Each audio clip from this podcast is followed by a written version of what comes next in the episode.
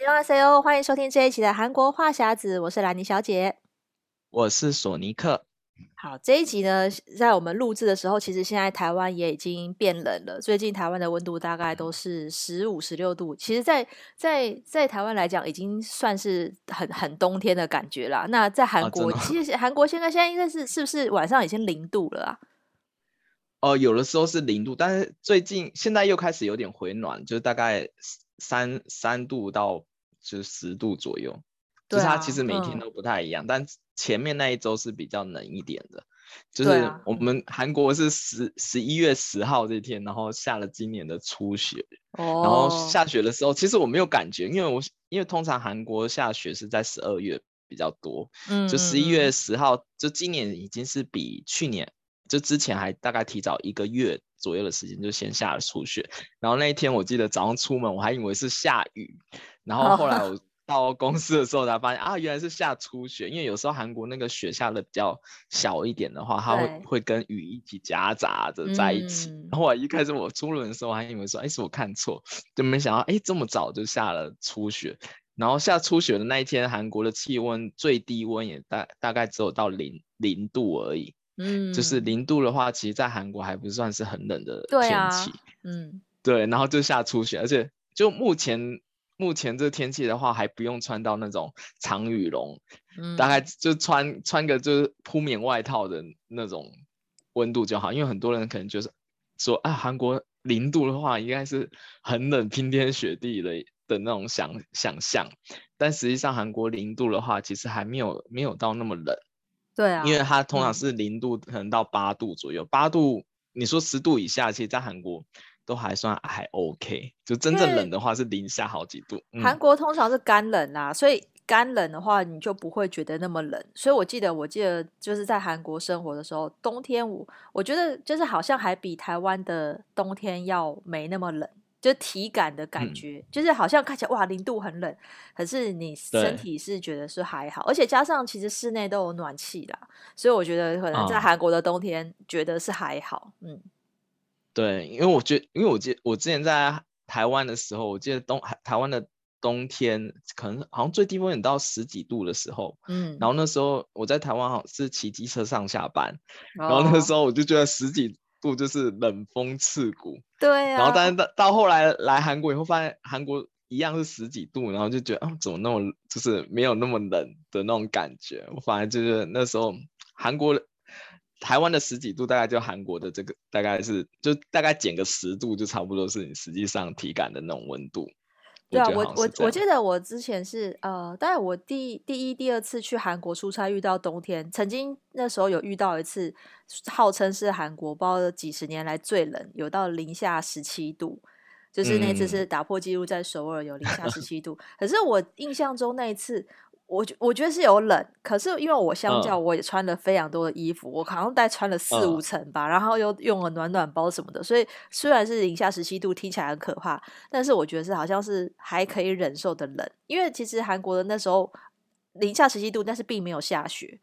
所以其实那那时候就是可能湿度不够，就是你。呃，温度有够低，可是因为湿度不够没下雪。但我只是觉得说很很很有趣，就是刚好遇到就是啊韩国破纪录的那这么这么低温。我觉得台湾人可能没有办法想象零下十七度是什么感觉，因为台湾基本上、啊、台湾如果平地啦，平地最冷十度已经算是非常冷了，就是寒流真的很可怕。那种一月的时候、嗯、最冷大概是这样。有你可能要去那个，就是每次下雪就是在合欢山啊。就是这种地方才有可能到零下，嗯、对，所以对台湾人来讲，我觉得蛮难想象，如果就是在零下的生活是怎样。嗯、可是，在韩国已经到冬天的话，应该是很平常。嗯，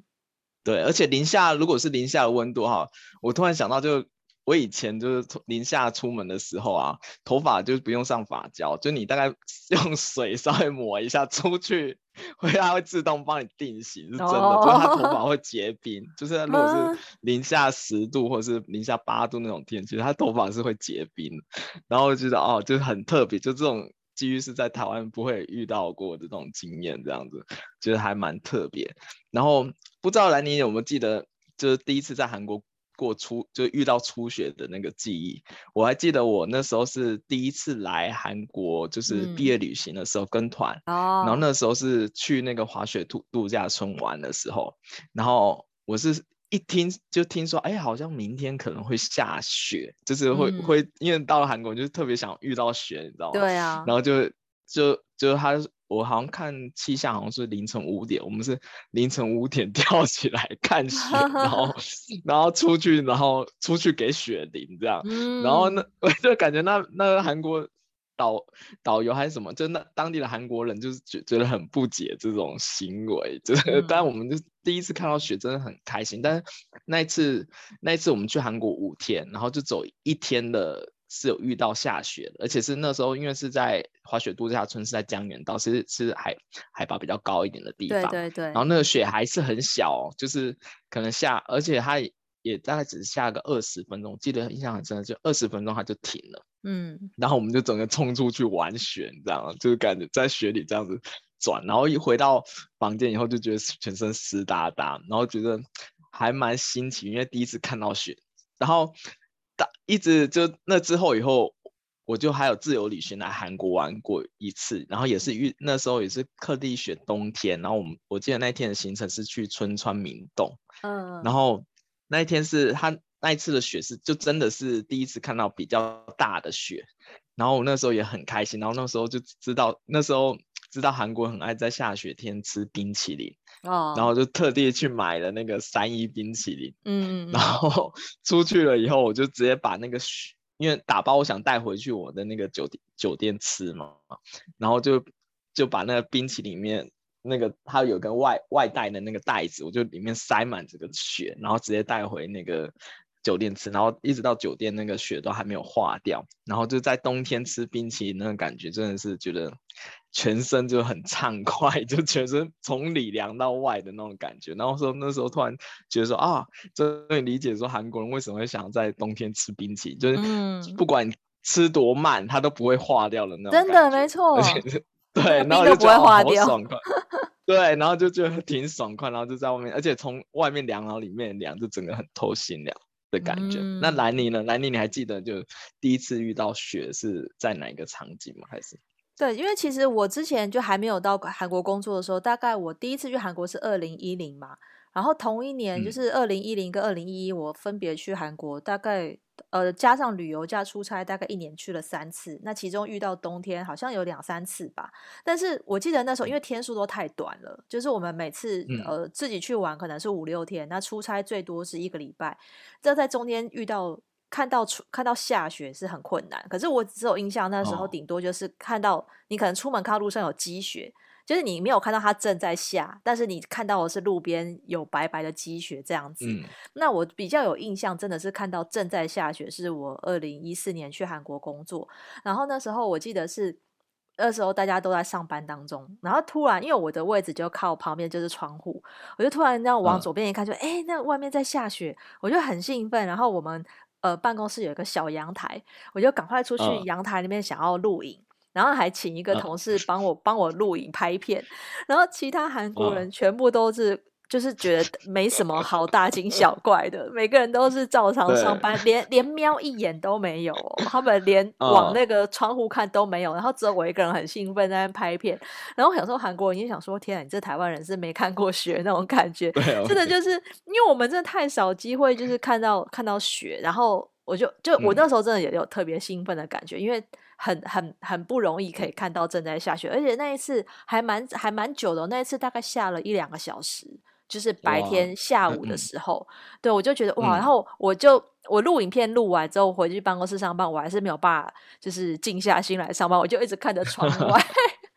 我就一直看着那个窗外，想说啊，雪好下雪好棒哦，好漂亮哦，然后就是一直很。就是有那种银，真的是银白世界的感觉。那一次，他虽然就是因为我们办公室的楼层还蛮高的，好，我记得就是所以从从那高处看下去，就是更有那种感觉。你就会看到那个，就俯瞰一下哇下面，就是有那种白白的感觉。嗯、对，我就觉得那个场景是真的在台湾生活很难得可以看到，所以就特别兴奋。对，而且很多台湾的朋友都会问我说，他们会觉得说韩国是不是到冬天都一直在下雪？其实、嗯、其实好像不是这样，因为如果是在首尔的话，其实有的时候你一整年下了雪，其实十只手指头数得完。就是你如果刚好是在白天，啊、对，其实还有很多时候是要碰运气，除非是那一年雪下的特别多，就比较容易遇到，不然很多都是通常是下个十几分钟就马上停了。所以，如果你来韩国旅游，刚好遇到雪的话，真的算是运气还蛮好的，我觉得。因为常常是那种凌晨下雪，可是你白天出门之后就已经停了，就你顶多只会看到那种，比如说路边车子上面被盖了一层雪，可是你也只是看到积雪，然后可能再出个太阳，一下就化掉了。然后这更多时候是看到那个雪，你看不到漂亮的场景，你看到的是被踩过那个脏脏脏脏，然后它有开始正在融化，哦、就是有一点半融化的状态，就那个雪就整个很丑，所以那个时候就觉得那个。下雪的美感都都没了。对，所以所以，我每次我就看，因为我以前是在旅游业嘛，嗯、然后我就看到有些是。来韩国玩的旅客，他们的想法就跟我们就是长期在韩韩国生活的人，就是看对雪的看法是完全不一样。对、啊，就是我每次看到他，就会想到我第一次看到雪的那种，就是很开心、很冲动，就出去冲出去玩雪。嗯，然后等你就你来了韩国，我可能第一年我还是还是觉得还挺新奇，然后从第二年开始，我就就是开始就呈现就对雪无感，然后甚至觉得哦，觉得很很就是麻烦，我会甚至会觉得。有点麻烦的感觉，嗯、因为你下雪，你可能还要打伞啊，嗯、或是要干嘛？对啊，所以，我们我之前也在社团里发了一个，是关于是那个下雪，就大家有什么看法的文章，然后就有有看有几个那个网友回有给我回应，我们念一下他的那个留言好了，就是跟他互动一下。对，有一个哦，这个这个有一个我们这个听友叫林巧玲，他就留言说他在某一年过年超级大雪开在高速公路上，时速只有二十到三十，能见度很低，只能靠着其他车辆的警示灯缓慢前行，嗯、非常的恐怖，就很怕会打滑，然后加上那个地上的雪一下子就脏了，走走路随时都可能滑倒，然后韩国又是很多坡地的城市，嗯、如果你下雪，其实要。爬坡是很困难的，然后去滑雪场的话，嗯、穿着厚重的滑雪装，雪鞋一穿只能变成跳跳虎，因为不常运动滑 雪，隔天筋骨全散了。哇，真的，这个听友看起来是住在韩国的这个听友，嗯，对，我感觉他就是还蛮有经验的，就是他，因为他而且他也有开车在那个高速公路上，就代表他应该有在韩国生活段一段时间，嗯，因为我我家这里它是是一个那个上就是上坡路。然后我记得我去去年的时候是韩国，其实是下大雪的时候，然后我记得那路路上全部都结冰，然后我就眼睁睁看到很多那个车子，因为它它是那一天是突然十分钟就下超级大，所以他们可能没有装装什么雪链之类，然后我就看他们有的有的车开比较快，他下来。尽管是已经刹到底，然后他的那个车是这样一直往下滑，我觉得好危险。他、oh. 是他是完全刹不住，然后会可能会撞到人的那种，这些、嗯嗯嗯、很危险。而且冬天的时候很，如果你叫外卖，有些外卖会不送，就是很大部分外卖都会不送，嗯、因为就是真的很危险。因为他们外卖是骑骑机车嘛，骑机车就更、嗯、那个。更防更难防防滑，它就更容易滑倒打滑。对，然后所以很多店家为了考量那个快外送员的安全，就是不接那个外送这样子。然后滑雪的那个我也觉得还蛮蛮蛮印象深刻，因为我我我之前去滑雪，我也是天天摔的那种全，全、身都是。而且比较特别是你在滑雪场摔到，你不会觉得痛。就是可能因为哦，对，血都是麻，我觉得那个是麻 痹了。然后你你，但是你后来才会觉得痛，哦、你当下不觉得，因为太冷太冷，已经好像那个肌肉都麻痹，所以没感觉。但你等到你 到那个室内，你就说你才发现说，其实刚摔得很痛。对，然后我记得我第一次去滑雪的时候，因为我我是一个运动白痴，然后我就一直跌倒，嗯、一直跌倒。但我觉得，哎，跌倒不会痛，然后我就起来的时候，发现我眼泪就 流下来，眼泪自觉反应就直接流下来。但是我不是那种很痛的那种感觉。然后等到隔天，可能我回回到那个宿舍以后，宿舍有地暖，因为我发现我全身都都好像有淤青还是怎么样，就是摔的好，到处都是都是酸痛这样子。然后就啊，啊，真的是滑雪真的是要小心，还是要就是里面的防护还是要穿好。而且你知道吗？那个因为滑雪，它那个雪地反射很强，所以其实去滑雪，其实通常都要戴护目镜或者戴墨镜，要不然其实你对那个雪地反射其实是会很很刺眼，会伤眼睛。然后如果因为我记得那时候我们还有因为。脸脸很冷，然后那时候也那时候没有戴口罩，可是你会戴一个有点像是那种头巾还是什么面罩去去罩住脸，因为脸会很冷。然后脸其实也要防晒，因为那个雪地的，就是因为那个反射，所以。其实你滑雪还有可能会晒伤，就是很多那个、啊、这个是以前没有滑雪不知道，哦、可是那时候导游又提醒我们，就是说因为那个雪地真的反射很强，嗯、白天的时候，因为我记得我们那时候白天也有滑，然后也有夜滑，嗯、因为那个江原道那边的滑雪场有些晚上有开放到九点十点，所以我觉得晚晚上滑雪我觉得更更有一番气氛，因为他晚上打灯嘛，然后映照那个就是雪白的那个地，然后就我觉得在那边滑。夜滑的感觉就更有气氛，所以如果有是有去韩韩国滑雪的网友的话，可以试试看。我觉得白天跟晚上，对，白天晚上是不一样的情调。白天。就是人很多，嗯、所以有时候也不是那么好滑。因为如果大家都比较出街，都是在比较平的地方，你就会滑不动，嗯、因为到处都是人。除非你就是要搭缆车到更更更山坡一点那边，就是才会人少一点。可是晚上人少很多，因为很多都是那种全家大小带小孩来的，嗯、他们晚上就会走了。啊、所以我觉得晚上去滑也不错，而且其实没有比较冷，就是我觉得温度是一样低的。嗯就是你一样、那个，对滑，哎，我滑雪的时候反而觉得不会那么冷哎，因为你人在动啊，因为你在活动 啊，对对对，我觉得是因为你，因为滑雪其实也是蛮耗体力的一个运动，所以我觉得正在滑的时候不会冷，可是你一停下来就会变冷，所以你就要不断的在那边移动，就就是我觉得我觉得滑雪是一个蛮不错的运动啦，可惜在台湾大概只有呃室内的滑滑冰场。但是滑雪就是、嗯、对，在台湾毕竟就是没有这么冷，所以比较比较难实现。嗯，嗯哦，在韩韩国的话有很多那个滑雪度假村，然后他们会有出那个套票，哦啊嗯、就是你订他们那个房间，然后会送你可能就是几个小时的券，嗯，或者是。你拿那个房卡去就可以就可以进去房，就每每间滑雪度假村会有不同的方案，就很多韩国人也会，就是他可能周末就去那边就顺便度个假，而且那个度假村都很大，你可以在里面煮东西或什么的，然后吃完以后你还可以去隔壁滑雪，就感觉还蛮还不错。嗯、我觉得这个 course 我觉得也蛮蛮推荐给大家，如果之之后喜欢滑雪的人去韩国玩的话，可以订那个滑雪度假村。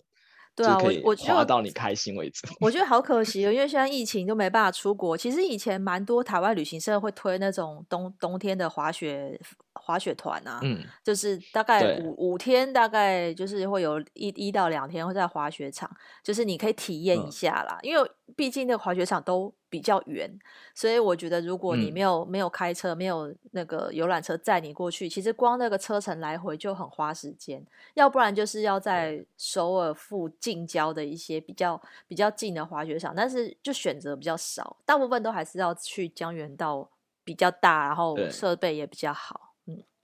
对而且我听说加拿大那边雪质也比较好。就是他们滑雪的那个雪质，哦、嗯，对，我听说，因为有有些地方好像是听说是，如果比较靠近首尔，他们雪量比较不那么多的话，他们大部分的雪是用那个制雪机去哦，对，人造的，嗯，对，然后。我是我是不不怎么会啊哈，但是听说有些比较会滑，他们会会要求那个雪，对啊，感觉那个就不知道，那个太专业了吧？在哪里？对对，我是不知道那差异在哪里。我觉得只要有雪就好，但有些人会会觉得啊，哪哪一个滑雪场的雪质比较好，哪个地方的那个山的那个滑雪道的那个设计的比较好，有些人会这样考虑。那如果是初学者的话，其实我觉得都可以，就是 你可以选方便。对，而且我觉得以以亚洲来讲，滑雪韩国就是便宜很多，因为。也蛮也蛮多人会去日本滑雪，可是日本北海道那个滑雪大概就要三四万以上，可能要五六万。可是韩国大概就是半价，嗯、跟日本比起来的话，我觉得日韩国的算 CP 值很高，而且你又可以韩韩国还有很多可以玩的啊，所以你除非是很热衷滑雪的人啦，要不然就是五天的行程、嗯、有两天滑雪已经也蛮多了，就是你还可以去、嗯、去玩点别的，所以我觉得韩国。韩国滑雪场我觉得也也还不错，就是也有很多其他，还有其他就是呃冬天可以玩的活动这样子，嗯嗯，然后我看下面还有个网友回那个 Katie 回说，还有看到那个国小生在他面前滑倒，哦、然后这就想到我之前。之前就是我去上班的时候，就是那地上如果都结冰的话，我我一开始也很容易滑倒，因为你一开始不知道说你要踩哪里，嗯，对，就是踩哪里比较不会滑，但一开始还不会这种区别，然后就常常滑倒，然后就就有一阵子是一直滑到，就是因为当街就是当街滑倒还蛮糗的，然后我就直接去买那个那路边有卖那个，它有点像那那个雪链一样，它是一个那个罩子，然后上面有。很多钉子，它是可以挂在你的运动鞋。Oh. 就那一阵子很，嗯、那一阵子连地铁都有卖，就地铁那种推推车叫卖。Oh. 然后我记得我就去跟他 买了一个，他就真的就很像穿的那个钉鞋一样，嗯，然后就可以就是走在路上就比较不会滑滑滑倒，而且它还蛮便宜，大概五千块韩币一个吧。Oh. 我记得我那个那个防滑鞋钉还一直留在我我家，就是有了那个以后，就是出去就比较。不容易摔倒，要不然真的很容易摔。那如果有刚来韩国，如果看到地上有那种结冰，尤其是有有一点点水，我记得如果它是那种黑色的冰的话，就尽量少走，因为那种很滑，嗯，每走必滑倒。嗯、对，那你之前有滑倒了？经验吗？在韩国，我有我我我印象中，我可能是可能快要滑倒，但是还好我没有整个扑街。我觉得那个、啊那个、对那个真的很会很，就重心有抓回来。对，但是、就是、最后重心就是变成我走路一定都要看地上，就是会会很、啊、会很，就是要很仔细看，因为那个有时候是整个人行道上可能就东一块西一块的、哦，其实那个真的很危险，就是。而且你就是不能用跑的，我觉得那个那个，对，你一不小心可能就会就会踩到，因为那个那个冰真的就是真的不是开玩笑，就是很滑。嗯，跟我们在其实像滑雪场，你你可能还会想象说有些雪是松的，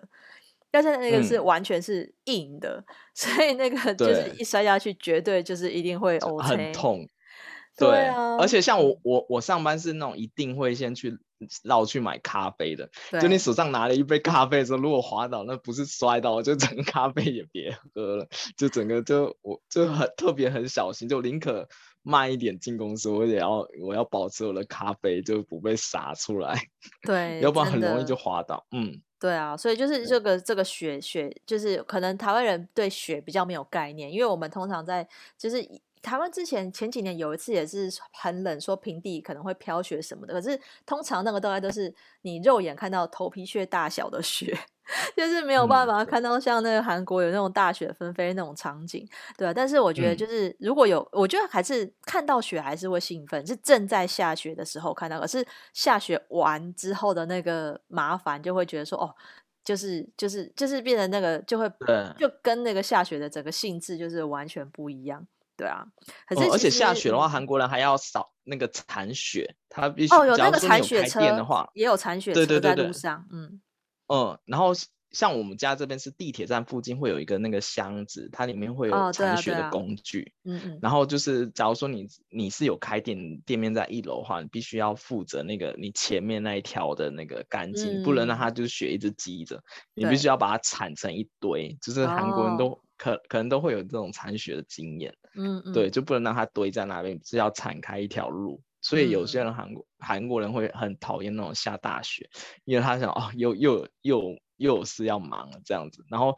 有的人会怕那个雪结冰会滑倒，他会那个撒那个盐巴，对，嗯，说撒撒盐的话会比较比较就是止防滑吧，好像是这样子。嗯、对，我就看到很多人就是下雪就是很多事情要做，嗯，对。然后韩国冬天的话，我是印象还会比较深刻，一个就是地铁会出现那个红色的红色的那个救救世军，嗯，就是他会戴着红色帽子，然后穿着红色衣服，然后会亮个铃铛，嗯，然后我一开始也是不知道那个。那那那些组织 到底是什么？就是很神秘的组织，你到到各个地铁站都会有。然后后来还知道他们其实就是呼吁大家可以捐钱，他可以把那些钱拿去帮助弱弱势团体，让他们比较好过冬之类的。嗯、我觉得还蛮有意义的。嗯，对。然后那就就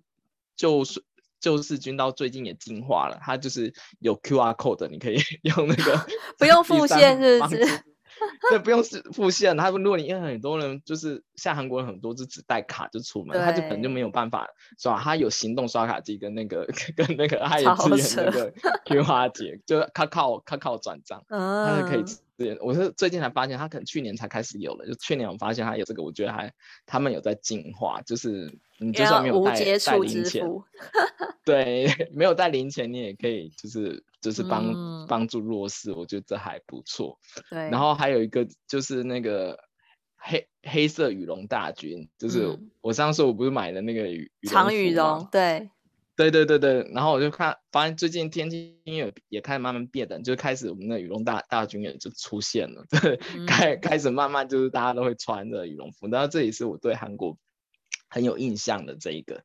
然后。再来就是我去年才遇到的，就是那个水管会结冰这件事情。哦，那你之前住的那间应该没有水管结冰，对不对？呃，可是我那时候，因为我那个套房啊，它的我那个 one one room，它有一个对对呃有一个对外的一个小窗，然后那边呢，那时候、嗯、那时候是我本来也不知道，然后是那种好像是他们那种瓦斯检查的人员来的时候，他就帮我把那个那个窗，它其实有一个百叶窗，可以把它关起来。然后我、啊、我不知道，因为它可以它可以开跟关，我之前完全不知道可以调整。他、嗯、就跟我说冬天帮我把它关起来，然后就是可以防那个冷风进来。嗯、对，嗯，就是我的瓦斯表是在、啊、所以你关起来就不会那个，嗯，就是让它不要一直被冷风灌进来，在那边吹。啊、然后我记得，因为那因为我的瓦斯表就在那边嘛，他要查瓦斯表，所以他就帮我把它关起来。啊所以我才知道说啊，哦，原来可以手动调整，就是所以我没有遇到解密这个问题。嗯、我觉得应该是他有帮我把它就是调整了一下。嗯，因因为我之前是住在东庙那个房子，它是 office style，然后它是水，嗯、它的那个管线是比较在房子里面的。对，所以我从以前一直都不会。不会有那个水管结冰的问题，然后是一直到就是我搬后来搬新家嘛，它是在比较老的房子，然后它的管比较老的房子，它管线是比较在在外面的，嗯、就很容易结冰。哦，对，然后我那时候还知道说，原来冬天就是如果你是老房子的话，你可能就是冬天要把那个睡觉的时候也要把水打开一点点，让它流，就是它流动，要不然不要不要不要固定在那边结冰。对，哦、对你不要都不开水，就是你必须要。而且你要转到那个热水 跟冷水都有的那个，嗯、就温水的那个房，然后让它稍微开一点，让它滴，然后它这样子，因为它还热水跟冷水是分开两条管线，如果你只开开到冷水那边流的话，热水是会结冰的。哦，就是它热水管就会结，因为有一次就是我只转到冷水，然后热冷水可以出得来，热水结冰出不来。嗯，所以那也是很麻烦，然后你就要用那个那个。电暖气去照那个管线，让它融化，哦、然后照那个就要照好久，就觉得很麻烦。所以，所以如果有大之后大家有机会来韩国住的话，或者在韩国生活的话，嗯、就是如果住的是比较老老一点的房的话，记得冬天要开水，这还还蛮重要的，要不然真的很不方便。嗯，因为其实其实真的就是韩国太冷了。其实很多很多像还还有很多人会把那个东西放在阳台冰，就当做一个天然的冷冻库的那种感觉。啊，对。哎，我之前也这样，欸，我觉得好方便了。就是变成买对很冷。嗯、哦，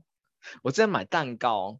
就冬天买蛋糕的时候，哦、然后蛋糕不是要放一般要放冰箱冰嘛，然后呢，因为去年很冷，嗯、我就直接放那个阳台。哦，好方便，然后就是、欸、应该冰淇淋放在那也不会化掉吧？啊，冰淇淋也不会化，搞不好还会结冰，搞不好还结冰都不会化，就是的就韩国冬天唯一方便就是冰东西，这里可以把很多冰箱的东西拿出来外面放，对，嗯，这还蛮特别。啊、那你记得你冬天还有去哪里玩吗？在韩韩国冬冬天除了滑雪以外？嗯，我觉得因为韩国太，因为冬天太冷了，我大部分时间就是在家避寒，或者去咖啡厅吹、哦、吹他们的暖气。但是我印象深刻的是，我在、哦、呃之前我去采访，就是平昌他们在呃那时候得到那个举办冬季奥运的主办权的时候，我们有就是韩国公社有有邀请我们去采访平昌那个地方，嗯、我就记得有看到他们在钓冰鱼。那个钓冰鱼是它在一个，嗯、就是那个整个冰面上，然后有好几个那种帐篷，然后每个帐篷里面都就是有、嗯、可能有几个那种爸爸妈妈带小孩过去钓，他就是在那边挖一个洞，然后就是等于在冰面上挖洞，然后你就下就是下面是流还是流动的水，里面就有鱼，是是真的鱼，嗯、然后你就在那边钓。嗯、可是其实那个要钓，我觉得不是很容易啦。我们在那边守株待兔了一下，大概也有看到有有看到有。一个人成功吧，其他人就是在那边等了很久，哦、可能就是只是好玩钓一下。然后它是鳟鱼，哦、我那我以前也没有、哦、没有吃过鳟鱼，也没看过。但是就是我们只是去采访，所以我们就是拍摄大概一两个小时。那我们就看到、嗯、哦，就就就拍一下场景，然后旁边有看到餐厅就有准备那个鳟鱼给我们吃。那我是觉得鳟鱼没有、嗯、没有很好吃啊，因为它有一个土味，所以我就想说，可能是、啊、不知道是它烹调的方式，还是那个肉鱼肉本来就是这个这个味道，所以我就觉得吃不太习惯。嗯、但是我只是觉得很有趣，就是。嗯看到那个很多人就是趴在那个冰面上，然后试图想要、啊、看鱼上来，对 对对，就是那个从那个冰面上的那个小洞想要往下看那个鱼，对。但我我觉得我觉得这个蛮有趣，哦、因为这次是冬季限定的活动。然后那时候其实呃韩国公社也推了很多这种行程，就是如果你是跟旅行团去的话，嗯、就有机会可以体验，因为那个就是这这个就只有某几个地方有有开放这种钓冰鱼的活动，嗯。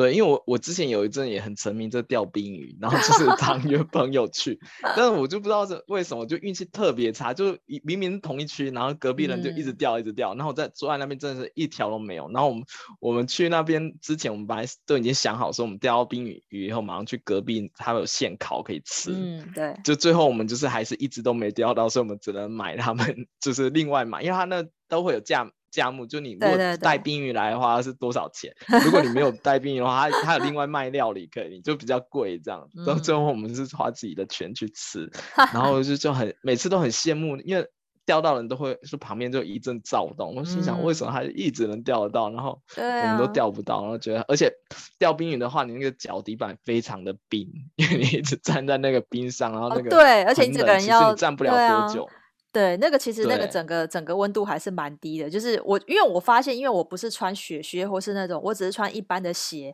我就发现我脚底非常的冷。嗯、我后来才知道说，原来您可能还是要穿就是雪靴类的这种，就是厚比较厚的鞋子。我那时候记得我好像只是穿一个 Converse 那种那种很薄的鞋子，嗯、难怪我脚那么冷。我就是那那时候我才突然发觉说，那个脚底板的那个那个暖暖包贴是原来是这么好用，就是不是有一种暖暖包是贴在脚底，我一开始还无法理解为什么要这样，但后来发现去那边真的要贴一个这个，就觉得挺好用，因为它至少脚底不会那么冷。对啊，对没错。然后除了掉掉冰以外的话，还推推荐大家有时间的话可以去就是韩国泡泡温泉或萨欧娜。嗯嗯然后如果要去泡温泉的话，离首尔比较近一点的地方有一个叫牙山，哦、它搭一号线搭到最底最最尾巴可以到牙山，就是那边很有名的有一个那个温泉的，它其实应该算是一个水世界，然后它在冬、嗯、冬天会变成户外的温泉场，就还蛮多人会去那边泡温泉，或者是你冬天如果你要去水上世界，就是像爱宝乐园隔壁有一个那很有名的水世界，它到冬天也会放放。就是放温泉，然后你可以在那边边玩水，那、我觉得这也是一个很特别的体验。对啊，因为韩国就是冬天是够冷，所以它会连冬天也有很多就是相关的这种活动给让大家参与。对，那我们今天节目呢就跟大家讨论这个韩国冬冬天的这个一些场景，跟大家分享。那现在呢，我们的这个社团的抽奖活动还在进行，所以还是呼吁大家，如果是我们韩国话匣子的忠实听众呢，希望大家可以来再加入我们的社团。那我们这个爱茉莉太平洋的这个呃抽奖的活动会一直延续到十一月二十一号，所以呢，在呃距离现在还有一个星期的。时间，那希望大家一起到我们的社团多多跟我们互动。那我们之后也会再随机举办一些抽奖的活动。那今天节目就到这边喽，欢迎订阅收听我们的韩国话匣子。那想要 follow 我们的消息呢，可以关注我的粉专 Hello Lenny 兰妮小姐，还有索尼克的玩转韩韩国。最重要的就是我们韩国话匣子的社团。那今天就聊到这边，下礼拜再见喽，拜拜。嗯，拜拜。